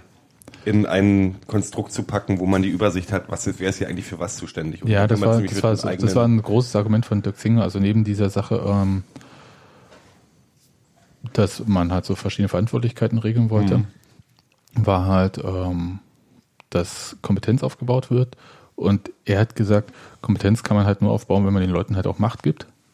Ja, dann du musst ja halt, so, so blöd wie es klingt, du musst halt Head-Offs Ja. Bereiche schaffen, damit da auch ein Reporting stattfindet. Also so langweilig und doof das klingt, aber da muss halt, müssen halt Leute ihre Arbeit machen, die müssen jemanden haben, den sie als einen direkten Vorgesetzten begreifen, weil das, wenn man, ich kann mir vorstellen, dass es äh, bei Union vorher auch oft das Problem der, der Zuständigkeits- oder Kompetenzgerange gab. Also wenn, wenn du, weil, weil in vielen Bereichen du halt nicht weißt, wer ist jetzt für was eigentlich, wer ist jetzt der, der, der dir persönlich das, ähm, was zu sagen hat. Und an Entweder wen, das repor- an oder wen das. reportest du zum Beispiel? Entweder das oder dass Hm. alle zu sehr diese Frage mit Dirk Zingler beantwortet Ja, haben. das, in das ist halt auch so der Punkt. Also das, äh, dieses ähm, tolle äh, Idee für Fanartikel, die ihr da habt, aber die müssen wir jetzt erstmal Dirk Zingler zeigen oder so. Ähm, halte ich auch. Also das ist halt tatsächlich so dieser Punkt, dass du halt Leuten die Möglichkeit gibst, selber für Entscheidungen gerade zu stehen. Ähm, was er noch genannt hatte und auch so ein Aspekt, den ich gerne vernachlässigt habe, war, dass man ja als ähm, ehrenamtliches Präsidium in dem EV für alles haftet. Und, ja, Obst, genau. Und äh, wenn du halt diese Untergesellschaften hast, hast du dann halt äh, entsprechend haftende Geschäftsführungen und so. Und, er meinte halt, er kann halt, also ist äh, für ihn unmöglich, eigentlich äh, für jemanden zu haften, der eine Schanklizenz hat, Mhm. weil er sich überhaupt nicht damit auskennt und Ja. nicht weiß, was da los ist. Und das sind halt so Punkte, ähm, die habe ich bisher tatsächlich vernachlässigt, solche, solche Aspekte. Aber ich glaube, insgesamt, äh, also diese Haftungssachen, okay, Ich glaube, Kompetenz und ähm, so, solche Sachen sind viel wichtiger. Ähm, jedenfalls bewerte ich die als viel wichtiger, weil sie halt so, ähm, ja, ich habe ihn gefragt, ob er äh, damals schon seinen Nachfolger regelt. Mhm. Ja, und ähm, hat er jetzt so nicht darauf geantwortet, äh, meinte halt, es geht prinzipiell darum, die Strukturen unabhängig von Personen zu machen, von Einzelpersonen. Also man könnte ja sagen, Aber- dass er seinen Nachfolger insofern regelt, als eben nicht alles, was im Moment oder bisher zu seinen Aufgaben gehört, zu den Aufgaben seines Nachfolgers gehört, sondern eben diese Stratu äh, Strukturen auch äh, Dirk in Dingen nachfolgen. Ja, also deswegen fand ich eigentlich diese ganze ähm, Struktur, also Umstrukturierung super spannend. Hm. Also aus diesen ganzen vielen Aspekten. Oder Nachfolgerin übrigens. Ja, oder so. Ähm,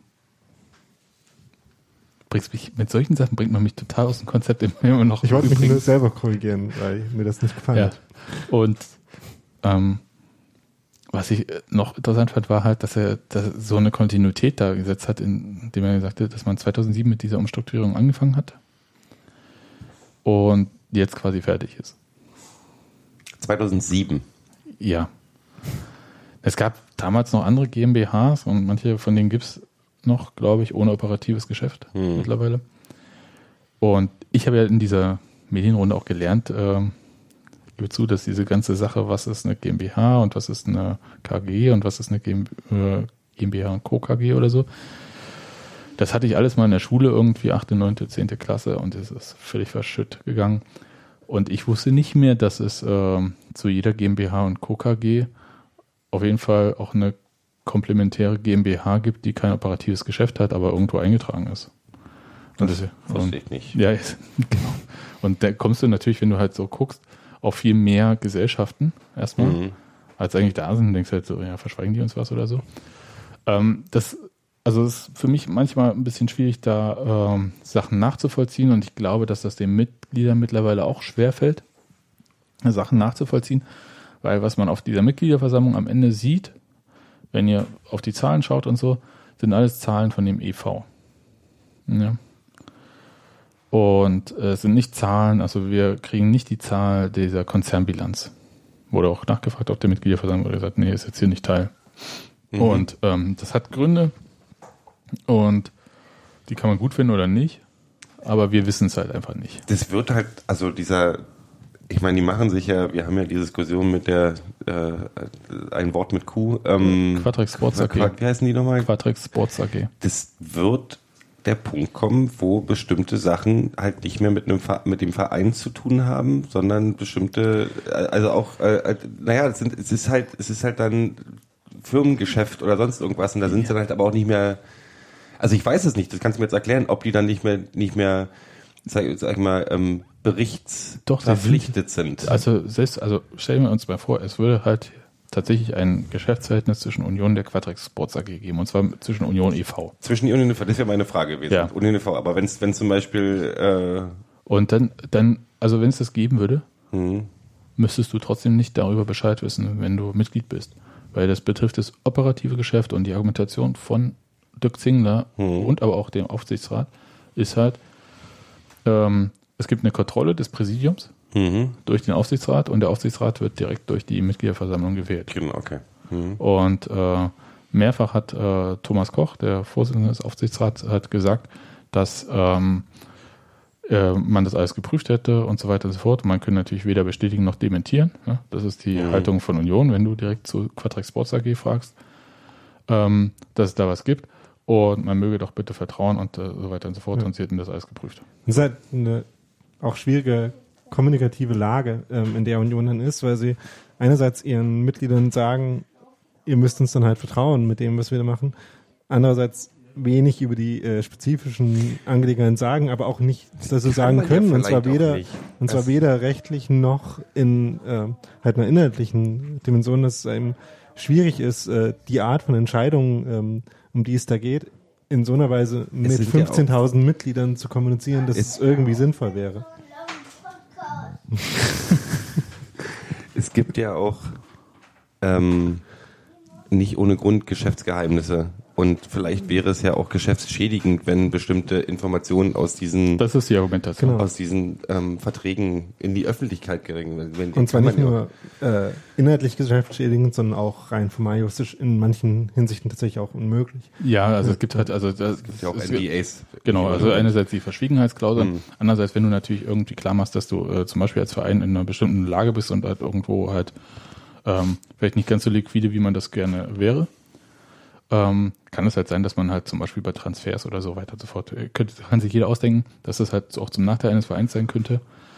Aber was ich sagen will, äh, bloß weil man Vereinsmitglied ist, hat man nicht das Recht auf totale Transparenz. Ja. Und nur weil ein Verein ein EV ist, Mhm. gibt es da halt auch nicht äh, die Verpflichtung zu totaler Transparenz. Es gibt halt so Offenlegungspflichten, ähm, die man halt, kann man sich hier angucken hier, Bundesanzeiger und so weiter und so fort. Und ansonsten gibt es halt die entsprechenden Gremien, die halt satzungsgemäß, ja, das ist dann halt, wie halt ein Verein sich auch die Satzung gibt, arbeiten. Also das muss man dann halt irgendwie akzeptieren. Unbefriedigend ist das für mich persönlich schon. Und ich glaube für viele andere auch. Also in dem Fall. Aber was ich halt, äh, um jetzt mal das größere Bild jenseits von Quadrex Sports AG irgendwie äh, zu malen, ähm, was ich halt schwierig finde, ist halt, uns fehlt langsam Stück für Stück der Überblick, ähm, was so alles an Kohle macht. Ja. Wir hören halt jetzt irgendwie, ja, Rekordetat, aber das ist halt der Etat des EV. Das ist nicht das, was an die DFL gemeldet wird. Und das ist tatsächlich halt so ein bisschen so der Punkt, wo ich sage, okay, äh, ich fange langsam an, den Überblick darüber zu verlieren, was Union tatsächlich irgendwie an Kohle macht oder ähm, verdient. Also wo steht der Verein eigentlich? Und das ist dann vielleicht auch die Überleitung zu dem zweiten großen Thema, nämlich was divers so an Baufarben halt anliegt, weil von dieser Gesamtübersicht hängt ja ab, wie die Leistungsfähigkeit von Union selber gerade ist in Bezug auf diese Vorhaben, inwiefern man auf äh, externe ähm, ähm, Finanzierung dafür oder Kooperation dafür angewiesen ist. Genau. Und das ist halt schwierig zu sagen im Moment. Ja, also man kann ein paar Sachen kann man erzählen. Also was was was wir wissen, ne? Also so das beliebte Spiel, was wissen wir, was wissen wir nicht. Was wir wissen ist, Union äh, möchte das Nachwuchsleistungszentrum bauen am Bruno-Bürgerweg. Das ist länger bekannt. Es gibt ein Letter of Intent mit dem Senat, der von irgendwann dieses Jahr ist, ich glaube Mai oder wann auch immer. Vielleicht auch später, vielleicht auch September, keine Ahnung. Auf jeden Fall gibt's den ähm, der dazu führt, also äh, laut Union, dass man äh, rechtssicher mit den Verwaltungen schon arbeiten kann und nicht darauf angewiesen ist, dass sich erst irgendwie ein neuer Senat und so weiter Wahlergebnis konstituiert.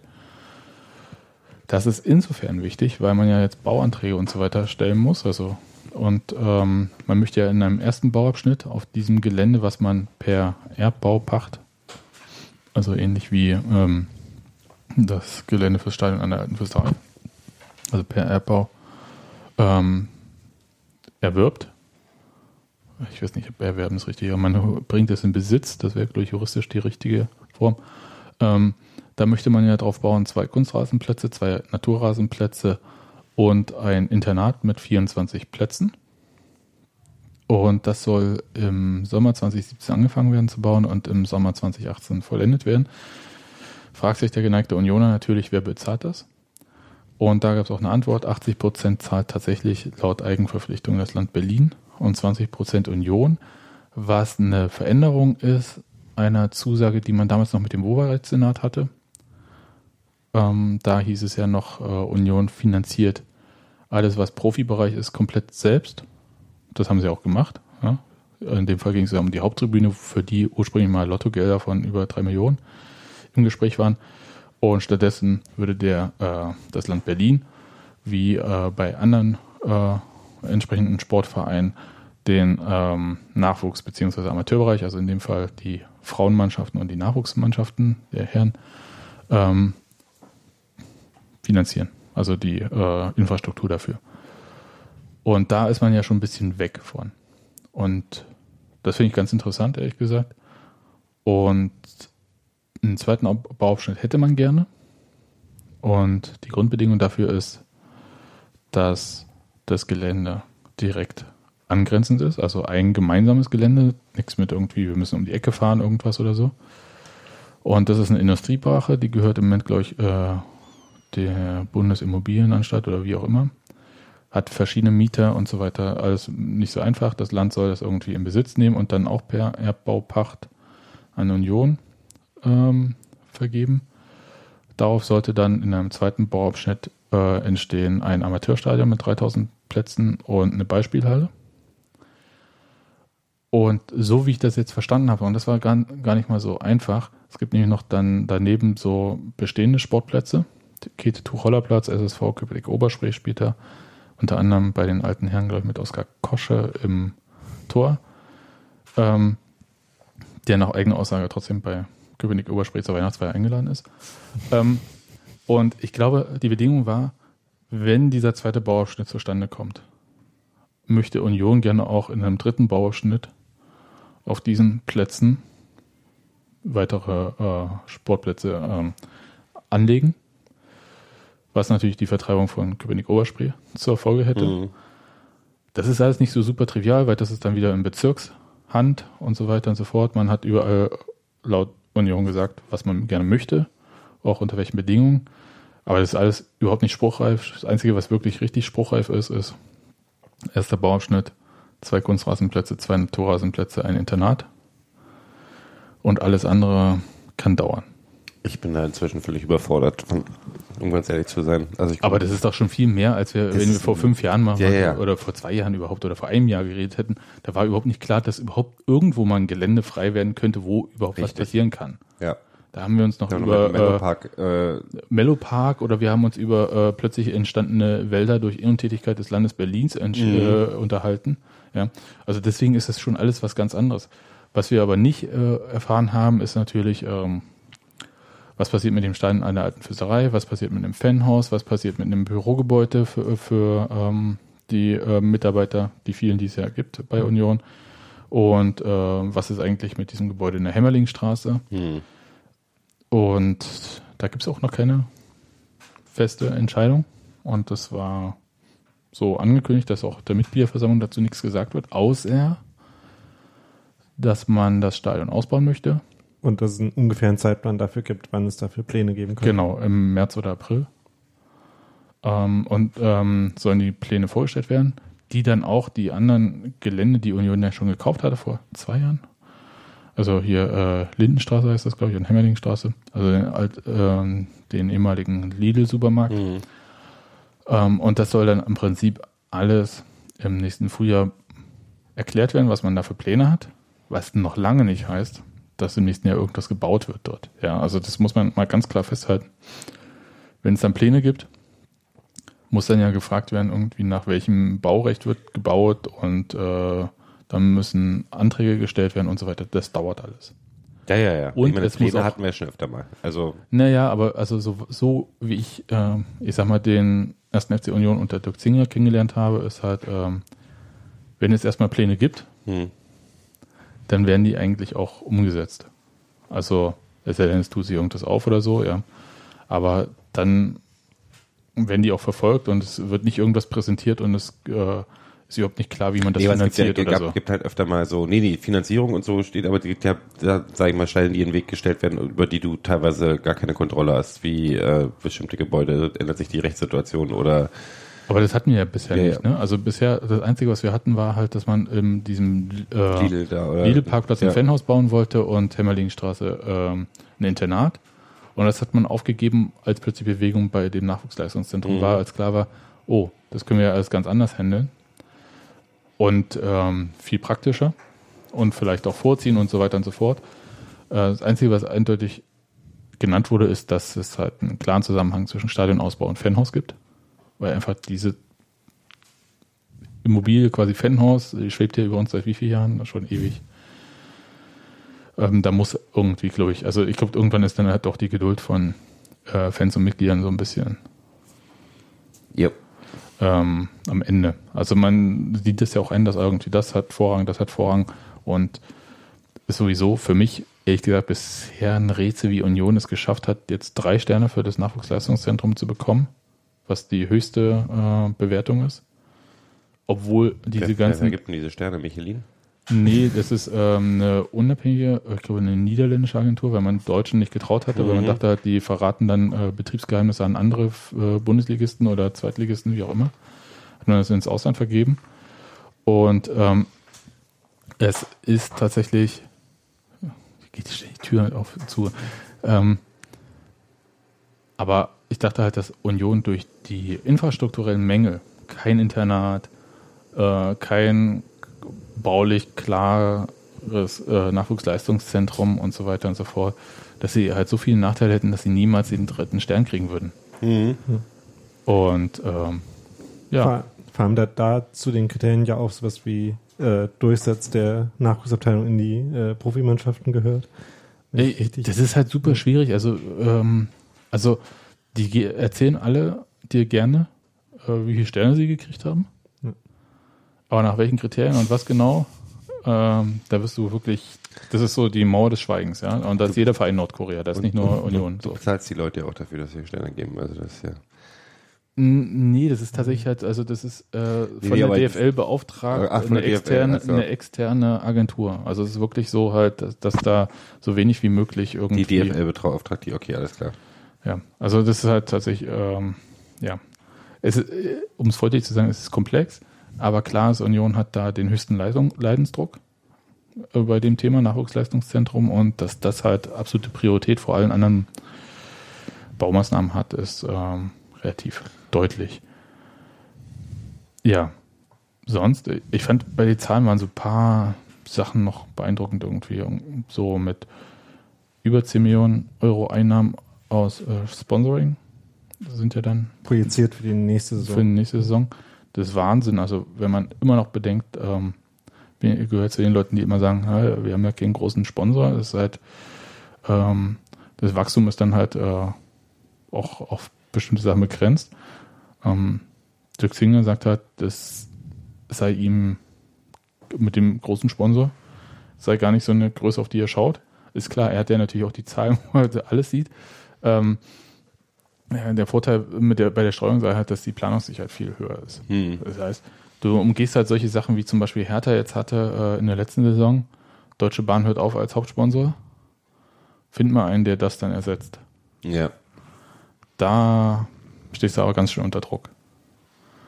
Also da, da liegt's, ja, also da geht es nicht nur darum, ob dann jetzt genug Geld für Kreide dann für den Rasen da ist. Ja. Also das ist richtig viel Kohle. Ähm, da bin ich ganz gespannt irgendwie, wie das äh, sich weiterentwickelt, weil sie irgendwie über 300 Sponsoren haben. 350 oder sowas war irgend so eine Zahl.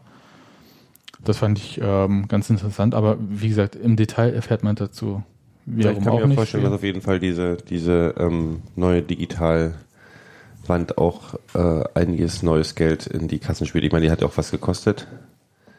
Die Diese Werbe, die, nee, die Werbe, Ah, die, die Werbebande, die, ja. die, die digitale. Ich glaube, Ja. da kommt, also die wird ja, was hat die gekostet? Da war mal meine Zahl im Raum. Ähm, egal, die wird auch mehr Geld bringen, auf jeden Fall, weil du halt viel mehr Sponsoren integrieren kannst.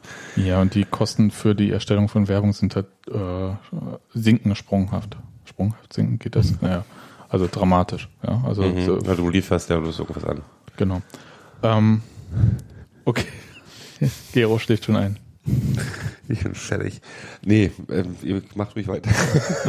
Du fadest langsam aus und gehst dann zum Kind schlafen. Oh Gott. Okay, wir müssen es jetzt auch nicht ähm, ewig äh, in die Länge ziehen. Ich finde aber, dass halt Fragen offen geblieben sind, Mhm. die auch nicht wirklich befriedigend beantwortet werden konnten. Es gibt Aussagen von Union, die aber eine ganz klare Richtung zielen. Zum Beispiel dieses, wir werden niemals den Profibereich ausgliedern. Mhm. Ist einfach mal eine Ansage. Also äh, Da war ich auch ein bisschen erstaunt, als ich das gelesen habe, weil so deutlich kam das, glaube ich, noch nicht vorher.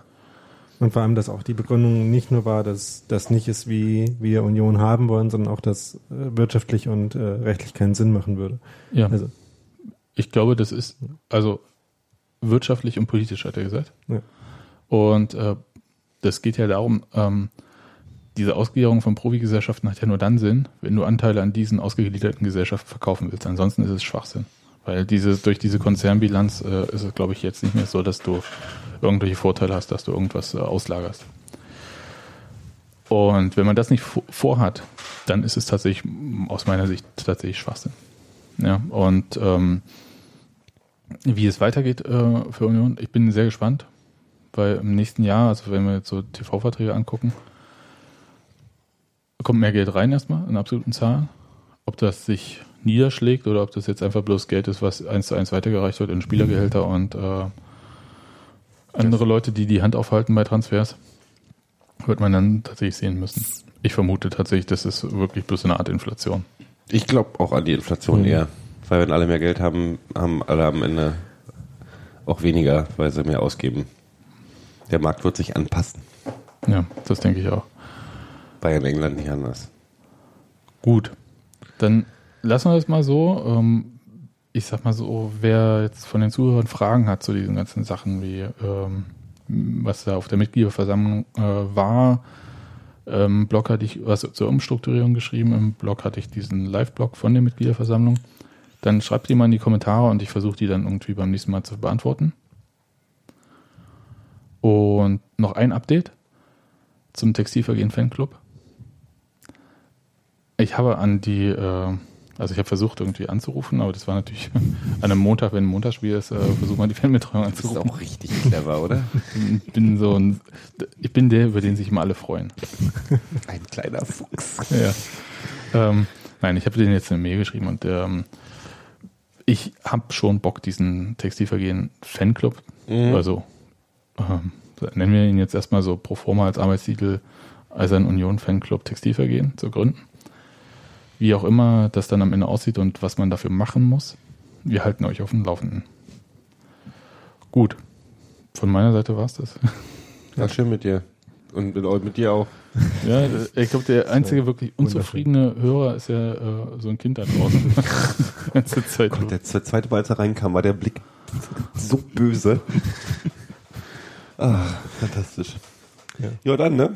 Man ja, fragt sich, wie die Kinder von Max Jakob Ost das aushalten. Ich weiß es auch nicht. Macht's gut. Tschüss. Tschö. Tschüss.